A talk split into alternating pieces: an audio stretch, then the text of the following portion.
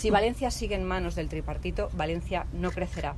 Valencia seguirá eh, sucia, Valencia seguirá insegura, Valencia seguirá colapsada, Valencia seguirá sin posibilidad de crecimiento y desarrollo económico.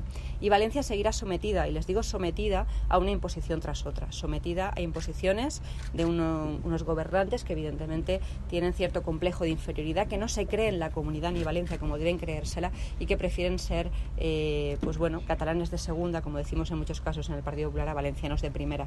Y yo creo que esta ciudad necesita sentirse libre, necesita sentirse viva y necesita sentir desarrollo y prosperidad económica.